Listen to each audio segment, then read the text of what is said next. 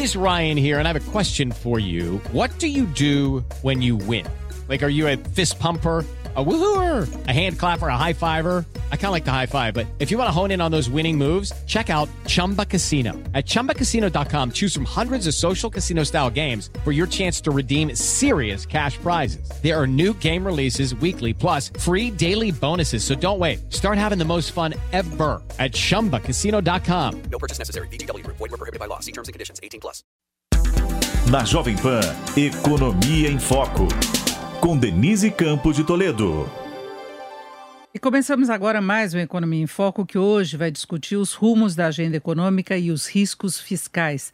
Nós vamos ter como convidados o Caio Megali, que é economista-chefe da XP Investimentos, o Guilherme Tinoco, que é mestre em economia pela USP, especialista em contas públicas, e Luiz Eduardo Assis, que é economista e ex-diretor do Banco Central. Eu lembro que você pode acompanhar o Economia em Foco também em vídeo, nos acesse pelo YouTube, pelo Facebook, pelo Twitter da Jovem Pan News ou no Panflix, que é o aplicativo da Pan, ou também pelo rádio. Bom, nós tivemos nesta última semana vários fatores aí de incerteza no campo fiscal que produziram muita volatilidade volatilidade do mercado financeiro, fora as incertezas, os embates políticos, né? Mas nós temos preocupações aí colocadas com relação ao possível parcelamento de precatórios, a, as questões relacionadas à ampliação do Bolsa Família, as discussões quanto ao valor que poderá ter, que se pode chegar à faixa dos 400 reais com aumento do número de beneficiários, pelas implicações que isso teria. Agora tivemos a aprovação, pelo menos parcial, do, do Refis, né, que é o parcelamento de dívidas tributárias, talvez talvez com concessões exageradas, já tínhamos aí projeções, discussões sobre gastos maiores, talvez com reajuste dos servidores no próximo ano. Então eu queria começar com o Luiz Eduardo Assis, com uma avaliação geral desse cenário, como é que você vê hoje as perspectivas das contas públicas do país, que até estava contando com uma certa folga, aumento de arrecadação, aumento do teto de gastos no próximo ano, não é? Existia expectativa de que haveria um descolamento da inflação, que é medida até junho, que serve para definir o teto, e a inflação do ano corrente de 2021. A expectativa era que a inflação que serve para elevar o teto, ajustar o teto, seria menor do que a inflação do ano calendário. Portanto, geraria, isso é do mecanismo da lei do teto, geraria uma certa folga. Agora, a, a pressão que a gente está vivendo, a parte do fato de que essa, essa folga será menor do que se imaginava, porque a inflação do ano corrente será maior do que se imaginava, é, eu acho que a gente não pode desvincular isso é, da turbulência política. Acho que é um pacote só. É, o governo está à deriva, não existe um projeto de crescimento para o Brasil é, e existe uma necessidade muito grande, do ponto de vista do presidente, de garantir algum tipo de política fiscal populista é, que é, melhore os índices de popularidade. A alternativa, portanto, é, que se encontrou, que é absolutamente infeliz, é gerar essa confusão a respeito do pacote é, que mexe no imposto de renda. Não vamos confundir pacote do imposto de renda com reforma tributária mas é, esse pacote que mexe nas regras do imposto de renda, que foi muito mal encaminhado e está gerando uma discussão absolutamente desnecessária e desorganizada, mas a expectativa do governo era que isso pudesse gerar algum tipo de folga para alguma benesse adicional é, no Bolsa Família, de tal maneira a mitigar o, o, os efeitos deletérios é, que essa gestão desastrosa acabou por é, é, gerar na, nos índices de popularidade do presidente. O agravante dessa semana é que surgiu a questão dos precatórios e o que levou o governo a propor uma espécie de calote do calote, né, preservar algum tipo de recurso para fazer esses benefícios adicionais. É um debate econômico bastante pobre, focado é, primordialmente em conveniências e necessidades de curto prazo, enquanto que a agenda mais ampla, a agenda é, de retomada do crescimento consistente da economia brasileira, fica em segundo plano. É uma pena, é um empobrecimento profundo do debate, mas é o que temos hoje, é o que temos para hoje é isso, uma discussão bastante tacanha, bastante mesquinha, bastante é, focada em conveniências e limitada no curto prazo. É uma pena.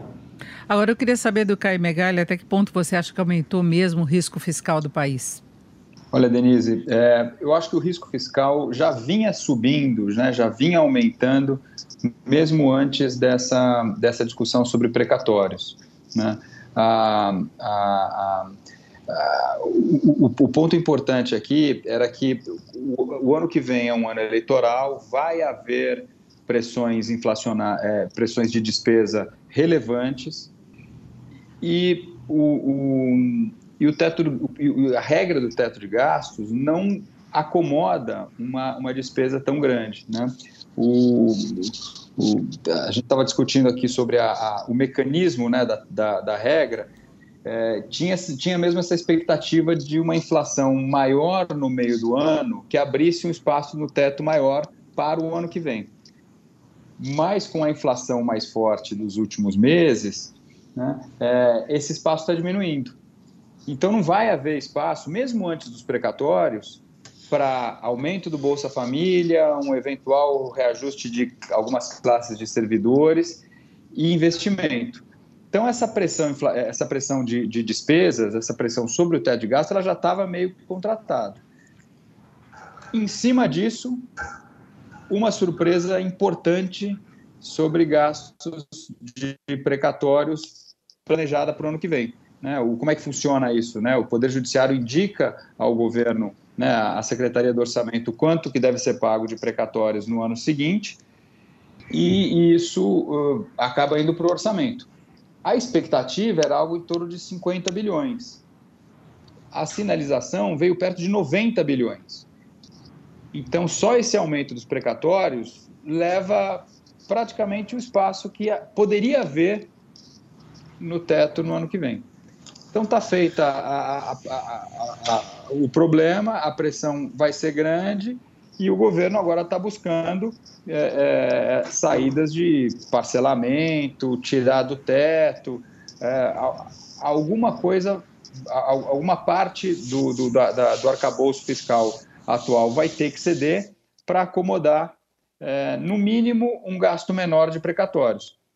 E quando você abre espaço para mexer no, no arcabouço fiscal, especialmente num, num momento pré-eleitoral, a gente sabe que, enfim, o, o, pequeno espaço planejado pode ser um espaço muito maior, dependendo da, da tramitação é, de, do Congresso. Então, acho que esse é o grande risco isso está refletido na, na maior volatilidade dos mercados.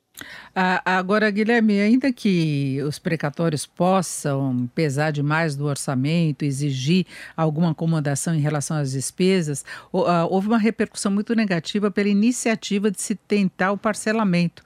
Né? Na verdade, o governo deveria estar acompanhando o que estava acontecendo. São sentenças judiciais que são determinadas com alguma antecedência e, o ministro Paulo Guedes falou que foi um meteoro que caiu nos planos orçamentários do próximo ano e não é exatamente assim, não é? É, exatamente, Denise. Eu acho que, na verdade, o Ministério da Economia ele tem o dever de monitorar todos os riscos fiscais que existem, né? Então tem lá uma equipe que está monitorando. Então acho um pouco curioso o, o, o, número ter vindo de repente como um meteoro, né? Usando as palavras do ministro. E aí, de fato, você tem que encontrar uma solução para isso. É, como os colegas já falaram, né? É, se vislumbrava um espaço fiscal maior no teto do, do ano que vem, é, principalmente por conta né, da, da, inflação mais alta no meio do ano é, e o, a diferença em relação à inflação do final do ano. Mas a gente vê é, uma, uma aceleração da inflação, então hoje em dia a, as expectativas para o INPC do, do final do ano elas já estão acima de 6,5%, chegando a 7%, é, e isso acaba reajustando é, grande parte do, dos gastos para o ano que vem. É, tendo em vista né, que o presidente ele tem o, o, o desejo de fazer aí gastos em três frentes, pelo menos, que é a ampliação do Bolsa Família, é, investimentos e, até aumento do salário dos servidores, essa conta não fecha. Né? Então, é, é, vão, vão ter que encontrar alguma solução aí. Eu acho que é só importante falar, Denise, é, que é, cerca de dois meses atrás você teve uma melhora é, fiscal, é, muito por conta ali do, do PIB nominal, né, crescendo bastante. Então, é, o, próprio PIB real, é, o pessoal aumentando as projeções de crescimento do PIB para esse ano e com a inflação, esse PIB nominal que está no denominador da dívida muito crescendo muito rápido também esse ano. É, com, isso também levou a uma arrecadação muito maior da União, é, que melhorou as projeções de resultado primário. Então, é, três meses atrás, você tinha uma projeção de déficit primário do governo federal é, na casa ali dos 250 milhões. Hoje, esse número já é 150 milhões. É, e com isso você teve uma melhora é, na, no número de dívida, né? É, e até na trajetória. É, mas isso ainda, na verdade, a gente ainda está num nível muito alto e então é, não, não, isso não é espaço para gastar. A gente ainda tem um déficit de 150 bilhões, ainda vai ser difícil de, de zerar esse déficit, então tem que ter muita atenção nesse momento.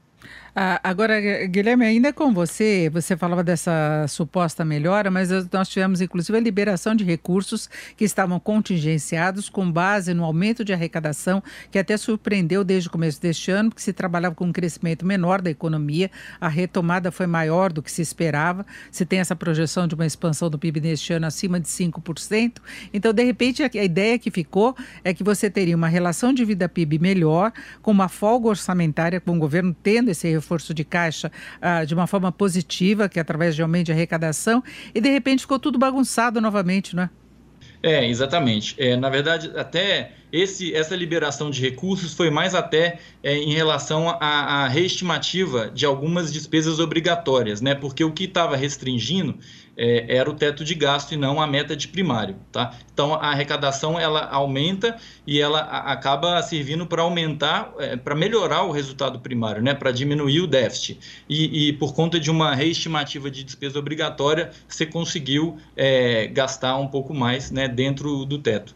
É, mas, enfim, o desafio ainda é muito grande, né? Porque a gente está falando de um déficit de 150 bilhões. Eu acho que déficits é, anuais maiores que esse foram só em 2016 é, e no ano passado. ano passado, por um motivo óbvio, né? Que foi a pandemia. Então, a gente ainda está falando de, de um, um, buraco fiscal muito grande. Então, é, tem que ter muito pé no chão. Não é hora de é, flexibilizar o teto e, e outras medidas desse tipo. Agora, Luiz Eduardo Assis, nós tivemos um outro problema também, que é a questão da reforma tributária, né? Que está todo mundo querendo entender direito como é que vai ficar ainda, mas agora está com tramitação com, de urgência na Câmara, podendo ser votada em breve, não é? E gerando muita polêmica, muita rejeição, na verdade, né? Por entidades empresariais, entidades de classe, ah, os secretários estaduais falando em perda de recursos com concentração maior ah, na União. É um outro problema problema que também traz inseguranças, porque tem essa questão da taxação de lucros e dividendos, e se passou muita ideia de que o governo também quer arrecadar mais por aí para conseguir fortalecer aí a capacidade de gastos eh, de 2022. É, eu faria, e vou insistir nessa ideia, faria a distinção entre reforma tributária e esse pacote que mexe no imposto de renda. Existem duas propostas de reforma tributária, é, várias com muita discussão e que estão adormecidas na Câmara. É, existe também uma, uma proposta que foi tentativamente encaminhada pelo governo e agora existe esta quarta, se não quinta, tentativa de fatiar essa discussão. Agora, mais uma vez, o governo demonstra uma inabilidade é, ímpar, absolutamente única, no encaminhamento daquilo que ele supostamente deseja, porque essa discussão ela deveria ter sido amadurecida em primeiro lugar dentro do próprio governo. E ela não foi. Então houve a apresentação dessas mudanças, logo em seguida o próprio ministro da Economia ele é, é, reconheceu que não havia essa, esse consenso dentro do governo. O presidente da República, por sua vez, também se encarregou é, de é, desqualificar essa proposta, mas principalmente não houve previamente uma discussão com os envolvidos, com as entidades empresariais. E é, esse tipo de mudança requer uma grande habilidade de negociação política. E a gente está numa situação de um governo que não tem nenhuma capacidade de negociação política. Então, o resultado é esse labirinto em que a gente se meteu. Porque qualquer que seja a reforma, vamos ficar aqui nessa proposta bastante modesta do imposto de renda, se o pressuposto é que a carga tributária fica constante, o que, aliás, é um pressuposto heróico, ninguém sabe se ela vai aumentar ou vai diminuir, mas digamos que ela fique constante. É, alguns setores pagarão mais e outros setores pagarão menos. A habilidade política na negociação ela é exigida porque sempre aqueles setores que supostamente pagarão mais, eles atacarão a proposta com muito mais intensidade do que aqueles setores que pagarão menos defenderão esta proposta. Então, a gente está diante sempre de um jogo desigual. Quem reequilibra essa balança é a habilidade de negociação política eh, do executivo, eh, que hoje é praticamente inexistente. Então, os setores que provavelmente, ou pelo menos têm a percepção de que pagarão mais, eles atacam violentamente a proposta, o governo não tem como se defender, ainda assim a tramitação corre solta e a gente está entregue a um resultado que é absolutamente imprevisível. A única coisa que sabemos é que isso não é parte sequer de um projeto de longo prazo de retomada do crescimento da economia. Isso é um expediente de curto prazo é, voltado para uma necessidade urgente, premente, de liberar algum espaço adicional no orçamento de 2022, de tal forma que o governo possa fazer, de uma maneira populista, a concessão de algum benefício que favoreça a popularidade do presidente no ano eleitoral. É uma discussão, como eu falei antes, é uma discussão pequena, uma discussão limitada e uma discussão desorganizada. Agora, Caio, a repercussão dessa reforma foi negativa também do mercado financeiro, inclusive se temendo saída de capital, sendo que no caso de bolsa nós já tivemos em julho um saldo negativo, nós tivemos um fluxo menor também de investimento direto estrangeiro no país. O, o investidor fica em alerta, né? Qual vai ser o impacto efetivo sobre o resultado das empresas, sobre a taxação da distribuição de lucros e dividendos, tudo isso passa a ser observado com muito mais atenção, né? Claro. É, Primeiro, porque a, a, a primeira proposta foi uma proposta é, muito complexa.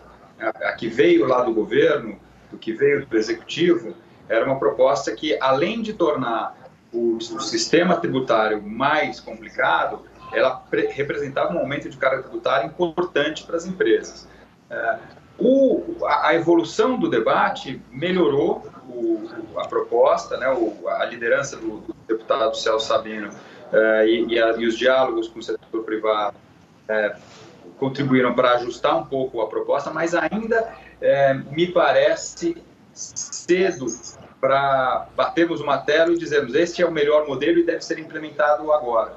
Temos que ter em mente que o Brasil, há, muitos anos, se estruturou em cima de uma, de uma, uma, uma forma tributária, com isenção de, de tributos a dividendos, é, e, e, e, outras estruturas do, do, imposto de renda pessoa, pessoa física e jurídica. É, e agora uma mudança muito rápida pode, pelo menos no curto prazo, é, desorganizar um pouco o sistema produtivo é, e gerar incertezas de como o novo sistema vai ser é, é, vai operar. Então, o que nós sentimos foi uma certa interrupção nos investimentos, nos negócios, nas, na, até nas perspectivas de, de crescimento, justamente para saber para onde vai esse debate. Vai ser aprovado? Vai ser aprovado? Ano que vem nós vamos ter uma nova reestrutura tributária? Não vamos. É, seria muito bom uma, uma maior previsibilidade nesse sentido. Foi interessante porque o, é, é, a proposta veio justamente no momento em que a economia vinha se recuperando de uma forma rápida, o mercado vinha numa, numa tendência de alta de bolsa, queda de taxas de câmbio, uh, e desde que esse, debate começou, junto com, a, com, com os riscos de, de, do, do, teto de gastos que nós comentamos antes, uh, essa tendência se reverteu e a volatilidade subiu. É, nós tivemos inclusive o dólar contrariando as expectativas pós a reunião do Copom, um aumento maior da Selic, a, perspectiva de ajustes mais fortes até o final deste ano. Se imaginava um dólar cedendo, claro que tem todo o componente político também influenciando, mas os ruídos fiscais pesaram bastante, né, para jogar o dólar num patamar mais alto, não é, Caio? Sem dúvida. É, a gente fazia muito esse ponto lá no, no, no, no em abril, maio, quando, quando os, os, os resultados melhores, tanto do lado da receita quanto do lado da despesa, começaram a aparecer. Nós falávamos no seguinte: olha, o risco agudo fiscal parece estar diminuindo, mas o risco estrutural continua.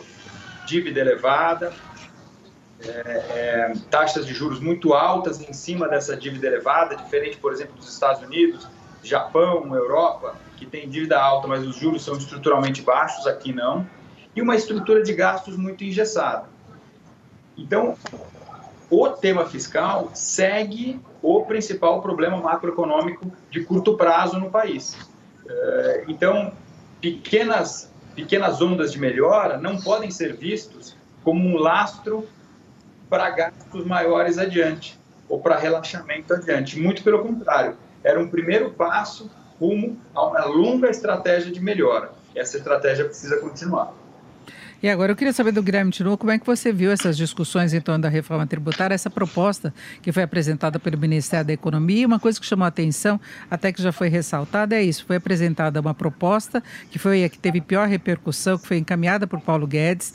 Depois o, o relator Celso Sabino promoveu algumas alterações, houve muita reação contrária novamente. Ele promoveu novas alterações, agora tem até um gatilho para redução da, do imposto de renda para a pessoa jurídica, dependendo dependendo da manutenção da arrecadação corrigida pela inflação, não é? Porque há uma preocupação com relação ao que os estados podem perder em termos de arrecadação. Mas, Guilherme, como é que você avalia essa proposta do ponto que está agora? Então, Denise, a gente estava debatendo, a gente passou dois anos debatendo a reforma tributária sobre os impostos sobre o consumo. Né? É, e o projeto foi se amadurecendo com o tempo, os estados é, fizeram uma versão deles, estava é, tá, avançado. Né? Mas o, o, ministro da Economia ele nunca gostou muito dessa proposta. Então ele passou um tempo é, falando muito na CPMF, que a reforma tributária dele era é, para desonerar a folha e, e sendo financiada pela é, introdução da CPMF, é, e isso ficou enrolando é, até que ele mandou a primeira, a chamada primeira fatia da reforma tributária, ele mandou exatamente há um ano, é, que era a junção do PIS/COFINS. Então era uma reforma dos impostos sobre o consumo só dos impostos federais. E essa proposta está lá no Congresso até hoje. Então, é, eles enviaram a segunda é, fatia agora, que foi essa da, da, tributação sobre a renda, só que essa havia sido muito pouco debatida, então ela não estava madura. Tanto é que quando mandou, e, e dada a reação forte que teve do, do, meio empresarial, o ministro chegou a falar que é, a, a, receita que tinha feito não tinha prestado muita atenção, mas que era para iniciar a discussão. Então, eu acho que essa proposta ela, ela precisa ser mais discutida eu acho que os, os, os maiores problemas é, do, do, sistema tributário brasileiro estão é, nos impostos sobre o consumo, especialmente no ICM, ICMS. É, então, eu acho que é ali que deveria ser o foco. Tá? E, e, e concordo com o que o Luiz falou. É, acho que essa proposta ela tem é, uma, um objetivo eleitoral também, é, principalmente ali na, na, na, atualização da tabela do imposto de renda de pessoa física. Então, você fez é, uma concessão, você diminuiu o imposto, é, só que você não quer que ninguém pague. Então, ela tem realmente esse risco de reduzir a carga no momento em, em, que a gente já falou, né, é, dado esse cenário de déficit primário que a gente ainda tem elevado e, e, ainda precisando de, de alguns anos até zerar, então não é hora de, de, de arriscar perder a arrecadação. Então, eu acho que merece ser um pouco mais é, debatida até a gente ter certeza de que não, é, não vai perder a arrecadação e fazer alguns ajustes também para não perder eficiência né, nessa questão da tributação da empresa, do que se vai é, o que, o, né, nesse mix entre IRPJ e, de, e de pagamento de dividendos, acho que tem que achar uma equação é, melhor aí. O Economia em Foco de hoje discute os rumos da agenda econômica e os riscos fiscais. Temos aqui como convidados o Caio Megali, economista-chefe da XP Investimento, Guilherme Tinoco, mestre em Economia pela USP, especialista em contas públicas, e Luiz Eduardo Assis, economista e ex-diretor do Banco Central. Eu retomo a conversa agora com o Luiz Eduardo Assis.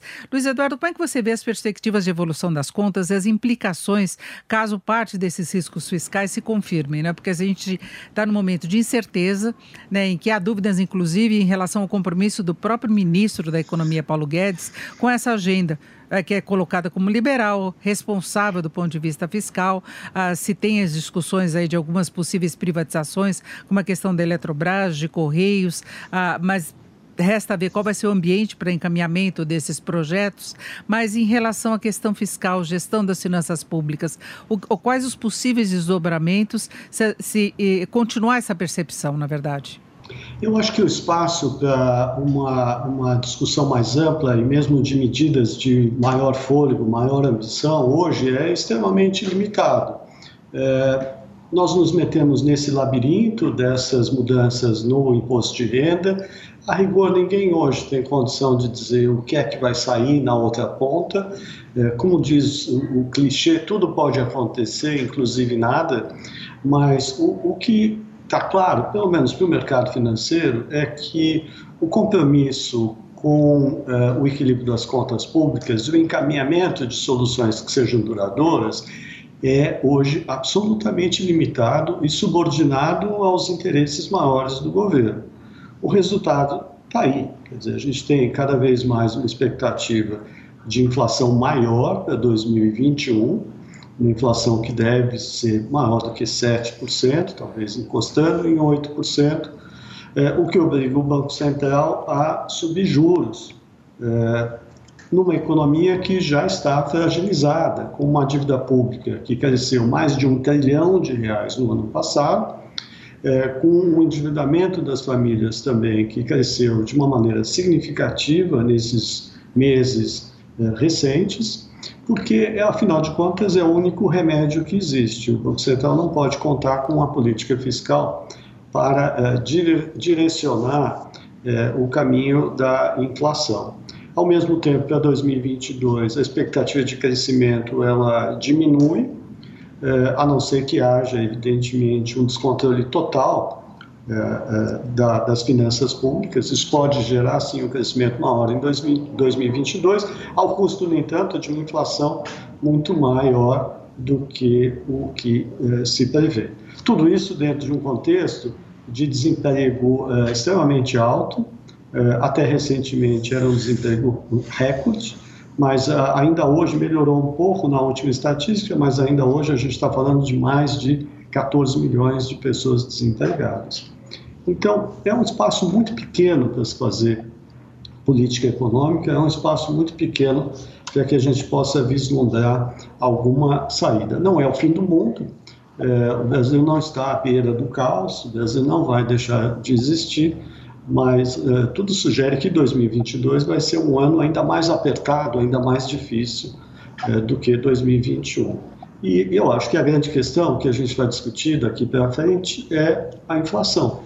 É, a inflação tem uma, existe uma, uma tensão muito forte é, na estrutura de preços por conta de uma é, coincidência rara, que é o fato de que é, nos últimos 12 meses, principalmente no ano passado, houve a convivência entre desvalorização cambial e um forte, preço, forte aumento de preço das commodities. Em geral, não é assim. Em geral, é, quando há uma, é, um aumento do preço das commodities, há uma valorização cambial. No ano passado, não foi isso que aconteceu, por uma série de razões que não cabem aqui, mas é, houve uma combinação entre desvalorização cambial e aumento do preço das commodities que fez com que o preço das commodities em reais tivesse subido mais de 70%.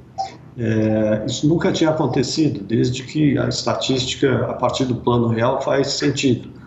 É, essa é uma inflação que está incubada.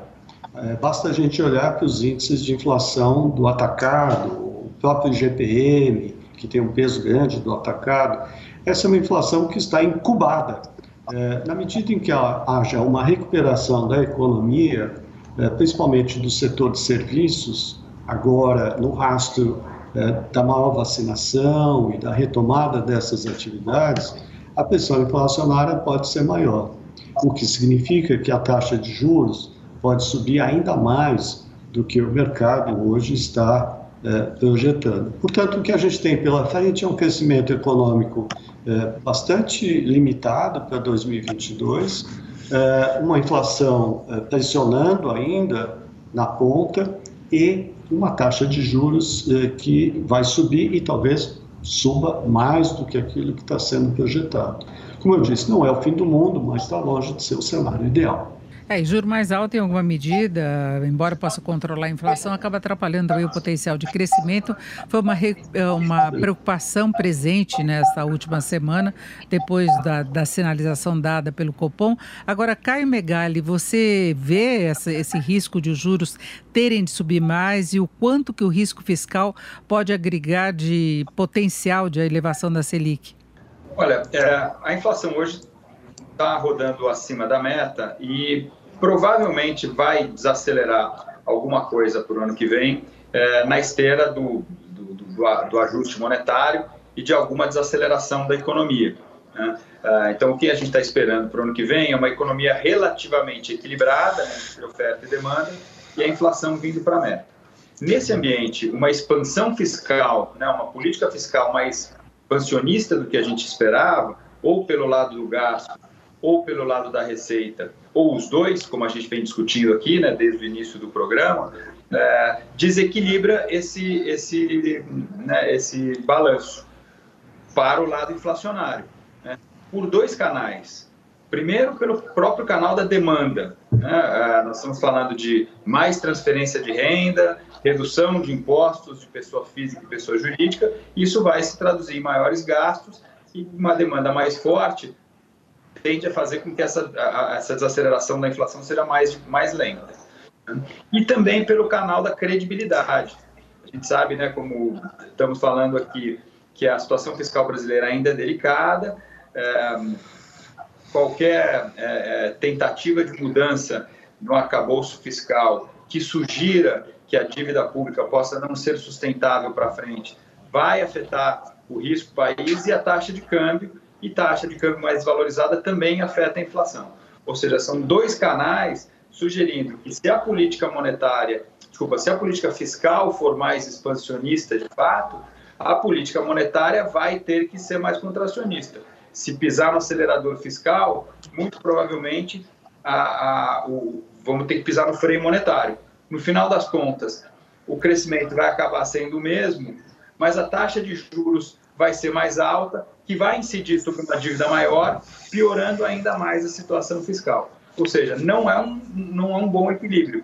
Seria muito melhor um equilíbrio com política fiscal é, razoável, é, ainda buscando ali a, a superávites primários e a sustentabilidade da dívida, e uma política monetária que não fosse tão apertada, ou seja, o Banco Central pudesse parar de subir os juros em torno de 6, 6,5, que era o que ele vinha sinalizando lá atrás. Hoje a sinalização já é alguma coisa entre 7 e 7,5, a nossa projeção aqui é 7,25 para o final do ano, mas se a política fiscal ficar mais expansionista do que a gente espera, e eu preferi não mexer no cenário por hora, porque nós não sabemos o que vai sair da política, da, da dessa reforma tributária ou pacote de ajuste como, como sugeriu o Luiz Eduardo, é, e também não sabemos o que vai sair dessa discussão do precatórios, PEC, etc., é, preferimos observar antes de fazer uma mudança na, nessa perspectiva de, de taxa de juros de final de ciclo. Mas certamente, se nós tivermos uma, uma, uma, uma redução muito expressiva, des, desequilibrada de, de, de tributos, ou uma mudança no teto de gastos para permitir é, gastos maiores do que o esperado no ano que vem, essa projeção de 7,25 de Selic vai ter que subir.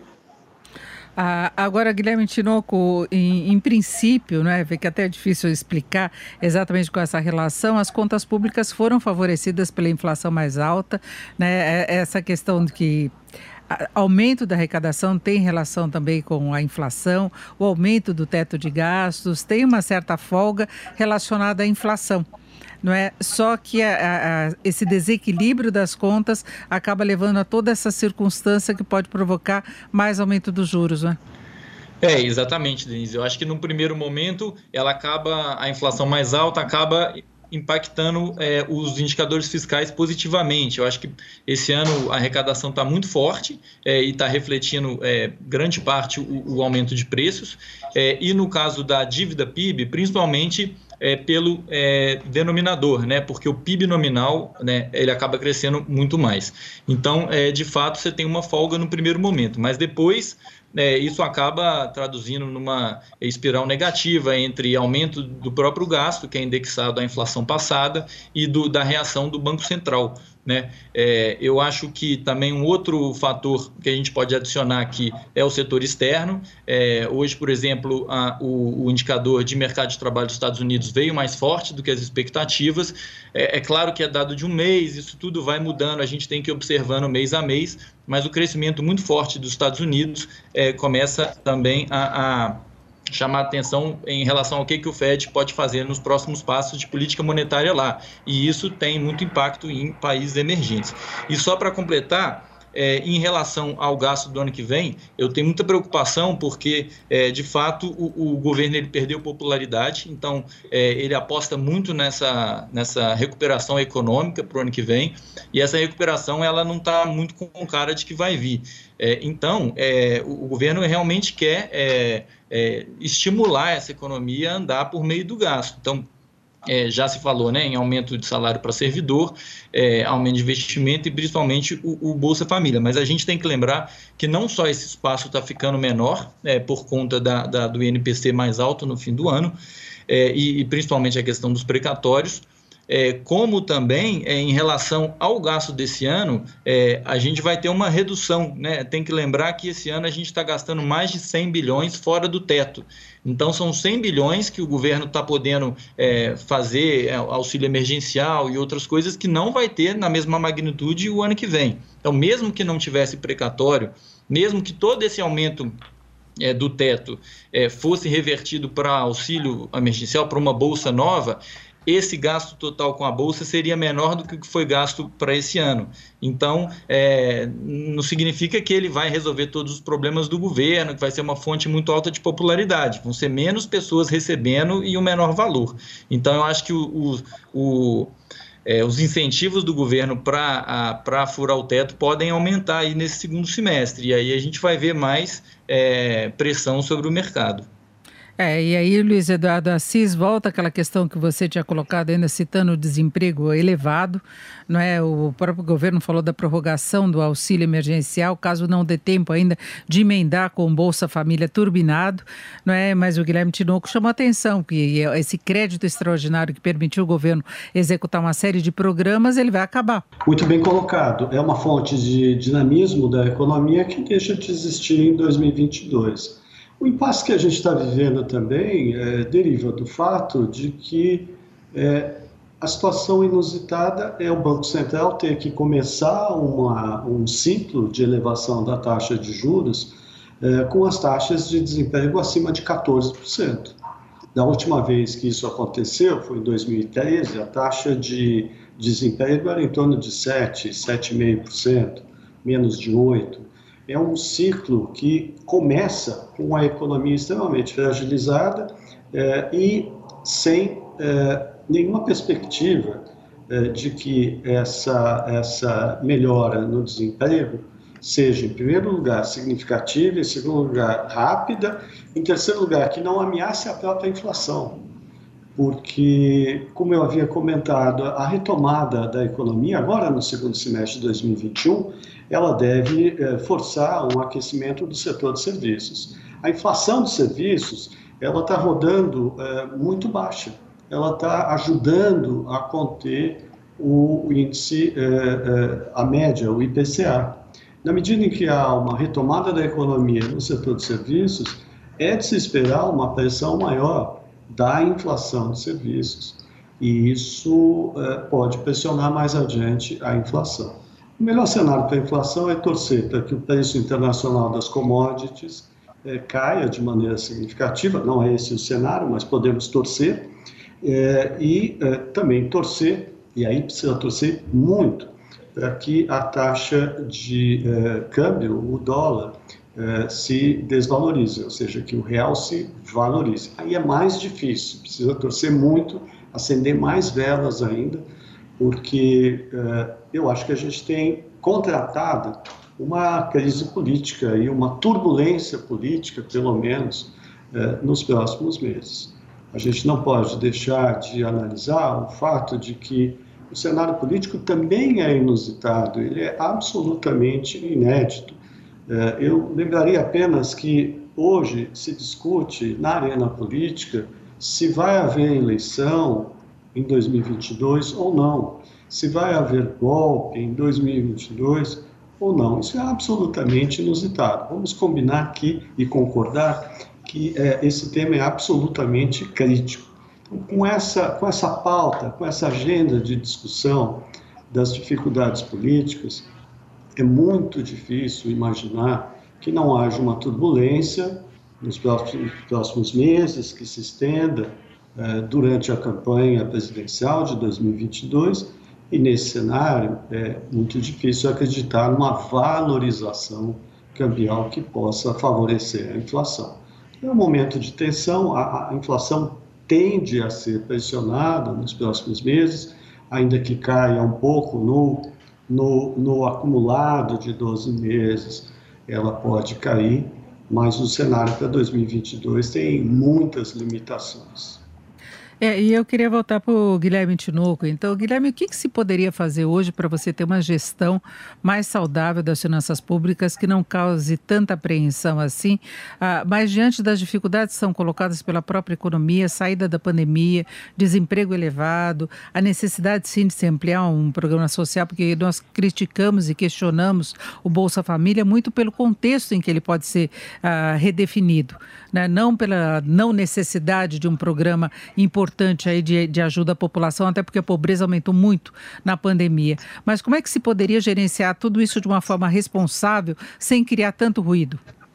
Então, Denise, sua pergunta é muito boa e, e até difícil de responder, né? É, assim, eu vejo essa. É, vamos, vamos separar as duas coisas. Tem a, a, parte só econômica e a parte política, mas na prática é muito difícil de diferenciar as duas coisas, né? Então, é, eu acho que é, na parte política a gente vive num momento, num momento de instabilidade muito grande. Isso que o Luiz falou, assim, a gente não sabe é, se vai ter eleição no ano que vem, pelo menos essa é a discussão é, a briga entre os poderes, né? Eu acho que isso é, afeta muito e, e o próprio é, como o presidente ele está muito focado na eleição, é, ele não passa confiança em relação ao apoio a, a uma agenda econômica mais é, liberal de fato. Então, hoje, por exemplo, eu vi declaração do presidente falando que quer reduzir é, o, o, quer zerar né, a tributação de acho que de combustível para caminhoneiros, alguma coisa desse tipo. É, então, a, a, a, o objetivo ali da, do, do, presidente é, é, é desonerar o máximo possível para a pessoa física, para determinados grupos é, de empresários. E isso é um pouco descolado de uma agenda que você quer ter de, de responsabilidade fiscal, de respeito ao, ao teto de gasto, né?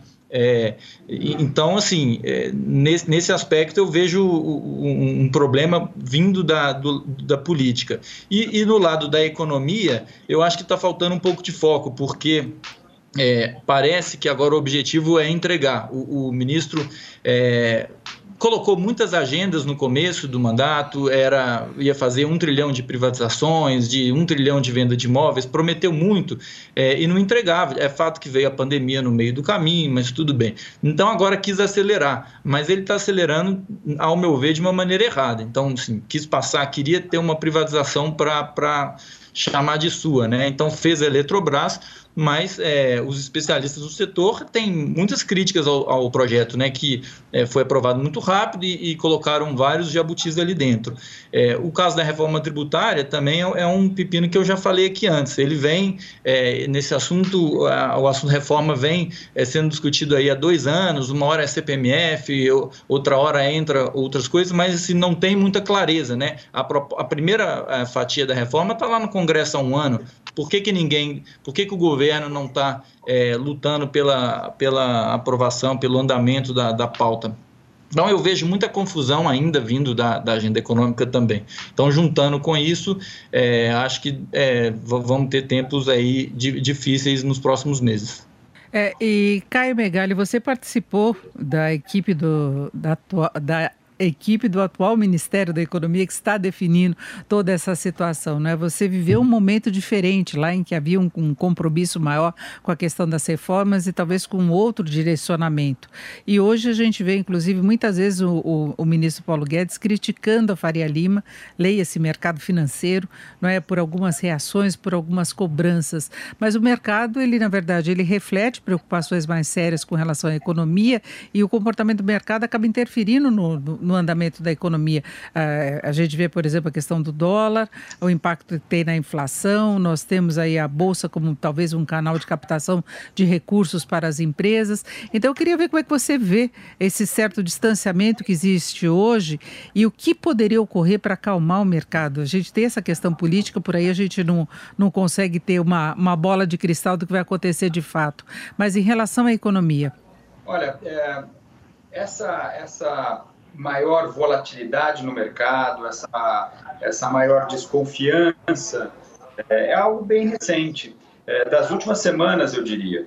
É, no período ali entre março e quase final de junho, é, nós tivemos avanços importantes no, na pauta de reformas, né, a independência do Banco Central, a lei do gás, o, o, os reflexos da da lei de saneamento, né, com a privatização da SEDAI, depois o avanço da MP da Eletrobras, que acabou com alguns jabutis, é verdade, como falou o Guilherme, mas por outro lado, enfim, entregou uma privatização que era difícil de acontecer.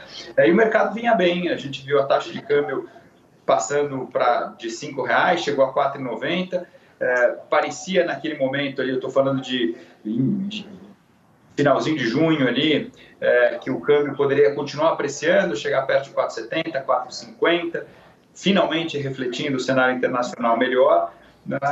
mas é, é, parece que o carro começou a dar uma derrapada na, na, nas últimas semanas. Eu acho que o que é importante é retomar essa, essa é, a, a, a narrativa anterior de avanço de reformas, de, de sustentabilidade da, dos gastos, o tema do precatório é algo que, que vai ter que ser digerido de alguma forma, é, acomodado de alguma forma, né? mas é, infelizmente nós voltamos até aquela sensação que tínhamos lá em março desse ano, ou em setembro, outubro do ano passado, que era uma sensação de que é, a, a, todo momento o, o, Ministério da Economia tinha que brigar e, e reforçar a história do teto de gastos, da disciplina fiscal e todo o entorno, tanto do lado executivo quanto do lado é, legislativo, buscavam alternativas e estratégias para driblar o arcabouço fiscal. É, isso provocou um estresse no mercado lá atrás e está voltando a, a, a trazer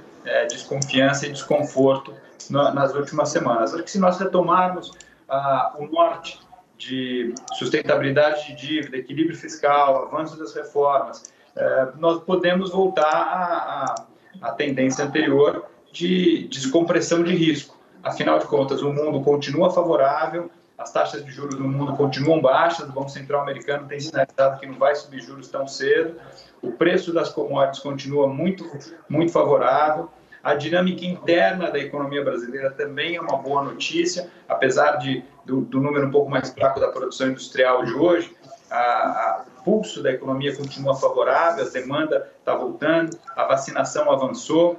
Se, se, a variante Delta não atrapalhar, nós por, provavelmente vamos continuar é, normalizando a economia no segundo semestre. Então, acho que a, em, em grandes linhas, as tendências são positivas. O que nós não podemos é, nos é, é, é tropeçar nas nossas próprias, nos nossos próprios erros e vontades é, exageradas de é, gastar mais, de fazer uma desoneração que não dá para fazer, porque isso pode acabar gerando uma, uma ruptura um pouco mais adiante. Então, é, é, é reequilibrar a, o discurso, reequilibrar as ações e voltar a se beneficiar do cenário internacional que continua favorável. Agora, Caio, você falou de aprovação das reformas. A aprovação da reforma tributária, da forma como ela está, ela deve ter algumas alterações, porque ainda vai ter muito debate na Câmara. Mas esse, esse tipo de reforma pode acomodar as expectativas? Curiosamente, a, o mercado começou a piorar justamente no momento em que a reforma tributária foi enviada ao Congresso. Né? Essa, essa, essa reforma de, de o, o ajuste né, do, do, do arcabouço da, do imposto de renda. Porque é, as reformas são muito importantes, mas é muito importante que elas sejam feitas de forma madura, de forma pensada, especialmente num tema tão intrincado como o tema tributário. Né? É, uma, uma, mudança na, nas regras tributárias, ela afeta diretamente o dia a dia das empresas, o dia a dia das pessoas, é, é, pode, pode provocar uma, um, uma, uma mudança no, planejamento de investimentos, ou de distribuição de dividendos, ou de gestão de caixa. Então, é, é, um, é uma informação muito importante para ficar no ar. Né? É, e não é à toa que é, as coisas deram uma, uma arrefecida, uma pisada no freio, quando essa discussão começou. Né? Ao meu juízo, uma reforma como essa deveria ser mais debatida, deveria ser mais discutida, talvez fosse algo mesmo para o início do, do, próximo mandato, discutir com mais calma. A gente está tá, tá entrando agora em, em, em, período eleitoral, período eleitoral não é um, momento ideal para fazer reformas profundas na economia, porque objetivos de curto prazo se misturam com objetivos de longo prazo.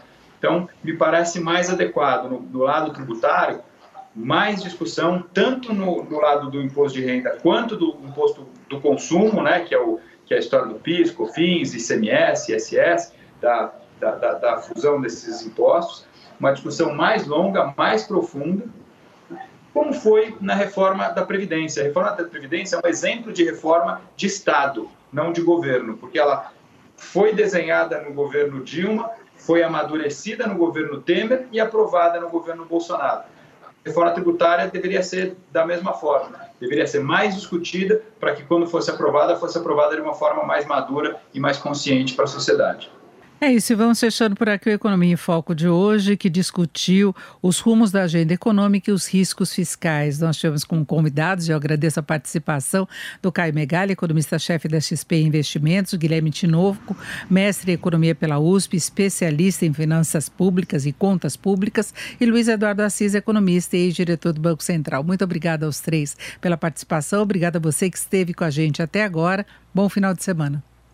Você ouviu na Jovem Pan Economia em Foco, com Denise Campos de Toledo.